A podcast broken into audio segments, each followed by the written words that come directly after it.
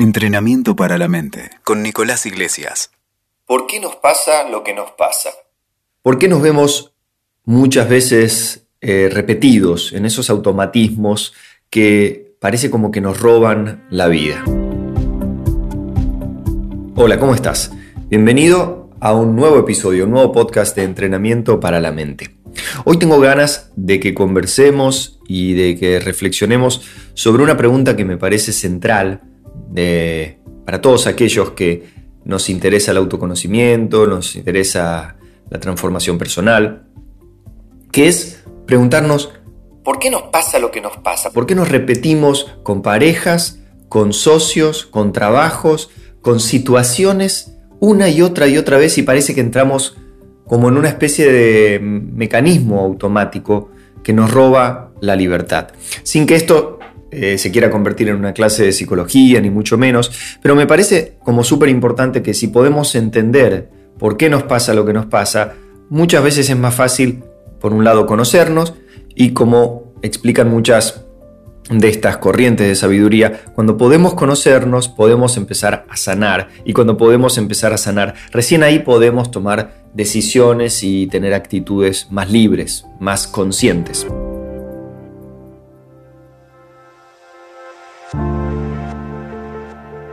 El, comienzo de todo es poder entender cómo se fue generando nuestro carácter, nuestro ego. Cuando éramos chiquitos y ante las situaciones, los conflictos eh, que atravesábamos, ante esa sensación de dolor que experimentamos en la vida de niños, niñas, eh, nuestro, nuestro ser empezó a construir un personaje, un carácter, un mecanismo de defensa, que fue absolutamente inconsciente, por supuesto que ninguno de nosotros se acuerda de eso, pero desde ese momento empezamos a construir un eh, yo idealizado, una personalidad idealizada que cada uno de nosotros tenemos, tal vez para sobrevivir de chiquitos, de chiquitas, para sobrevivir al bullying del colegio, o al hermano o a la hermana que nos tocó, o a los padres y las situaciones de vida que nos tocaron, debimos haber aprendido a poner la cara bonita, o a contestar, o a no contestar, o a ser agresivos, o a ser pasivos, etcétera, etcétera, ¿no?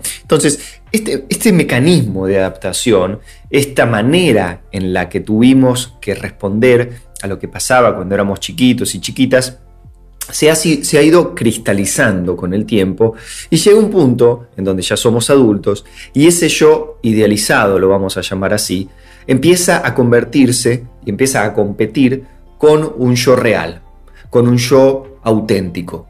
Entonces, creamos ese yo en el principio de nuestra vida para agradar a los otros, para adaptarnos a los estímulos que nos rodeaban cuando éramos niñitos, pero empezamos a renunciar a nuestra verdadera necesidad.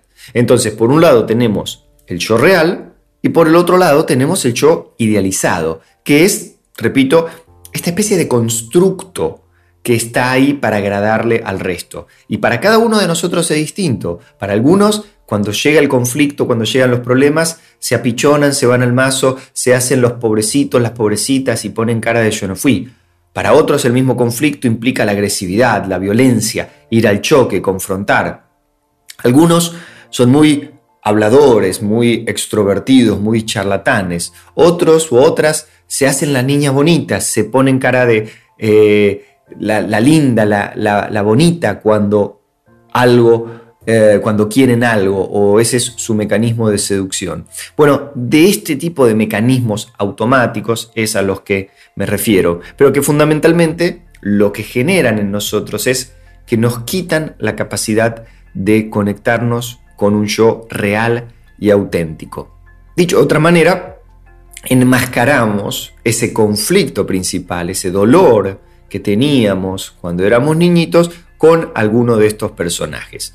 ¿Y cuál es el gran problema? El gran tema de todo esto es que a medida que se va generando ese carácter, a medida que esa personalidad nos va de alguna manera eh, tomando, vamos renunciando a nuestra necesidad original, verdadera, auténtica. Entonces empezamos a, a, no sé si te habrá pasado, pero empezás a experimentar un conflicto interior. Empezás a experimentar un desacuerdo interior.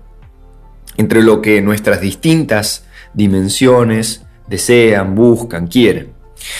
Cuando llega algún tipo de dificultad, de desafío, de problema a nuestra vida, por un tema absolutamente constitutivo y natural, huimos de aquello que nos amenaza, de aquello que nos va a transformar, de aquello que nos va a renovar, de aquello que nos va a actualizar. En general, huimos cuando hay un conflicto económico o cuando nos peleamos con nuestra pareja o cuando tenemos un problema de salud. Creemos, nuestra psiquis cree que estamos en peligro, que eso nos va a transformar, que nos va a cambiar, que nos va a actualizar. ¿Y hacia dónde huimos? Bueno, huimos hacia donde nuestro automatismo y nuestro deseo neurótico nos lleva. Los que juegan a hacerse los tontitos se hacen los tontitos y los pobrecitos y las víctimas. Los que juegan a hacerse los malos y los agresivos van hacia el conflicto y la agresividad. Los que no quieren tomar contacto con el dolor salen corriendo al shopping y de vacaciones y no sé qué. Entonces, como pueden ver, es, ese automatismo está muy claramente prefijado. Los que se hunden en la emocionalidad se hunden en el melodrama de la llorona de la, telenovela mexicana. Los que, los que no sienten nada, parece como que no sienten nada. Están eh, anestesiados a la vida. Parece ser como que, bueno, nada les preocupa, nada los toca, nada los emociona y van en automático haciendo, haciendo, haciendo, haciendo, haciendo cosas en la vida. Y así sucesivamente, ¿no? Cada uno de estos personajes. Entonces, ¿de qué se trata finalmente todo esto? Bueno, al final de cuentas se trata de darse cuenta de cuáles son estos automatismos que, te, que en tu caso personal te van quitando la libertad. Y se trata de tratar de recuperar la libertad tener la valentía de mirar auténticamente, de mirarnos auténticamente y aceptarnos con lo que hay, con lo que no hay, con lo que verdaderamente queremos y con lo que es un mandato impuesto. Fundamentalmente, la invitación es a posicionarse. Posicionarse significa qué posición voy a tomar en estas polaridades. Voy a seguir eh, respetando esta idealización de lo que quería mamá o lo que quería papá para mí?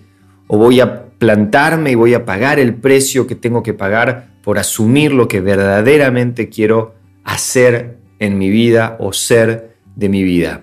Si vivo habitualmente pegado al pasado, vivo en la depresión, si vivo pegado al futuro, vivo en la angustia y en la ansiedad.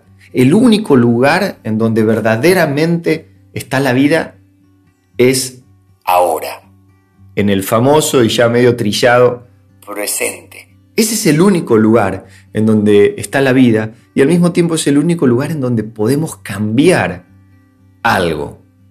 Recuerden, evitar el conflicto, evitar el dolor, evitar la molestia, la incomodidad, en cualquiera de las maneras en las que se manifieste y se presente en nuestra vida, no hace que esto desaparezca, sino que en realidad lo que hace es que nos veamos una y otra vez secuestrados por el mismo mecanismo, por la misma manera automática de responder al conflicto, lo cual obviamente no nos hace más grande, no nos transforma, no nos hace más creativos, no nos actualiza. Seguimos respondiendo a los problemas como cuando teníamos tres años o cuatro años. Mi invitación y un poco eh, la conclusión del podcast de hoy eh, a la hora de preguntarnos por qué nos pasa lo que nos pasa, por qué caemos en estos automatismos, es que podamos reconocer esa oportunidad que tenemos los seres humanos, esa oportunidad tan magnífica que es la conciencia, esa oportunidad que no la tienen los animales, que actúan y se comportan de una manera más mecánica.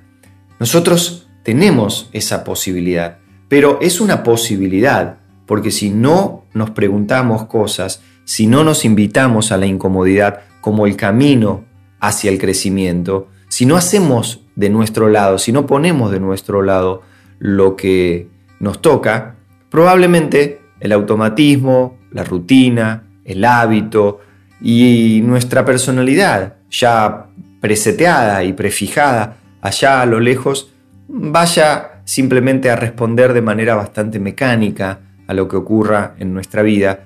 Y finalmente el costo que pagamos es esa sensación de frustración o de insatisfacción o de especie de vacío eh, a la vida, un, vacío existencial, un vacío de sentido a por qué vivimos la vida.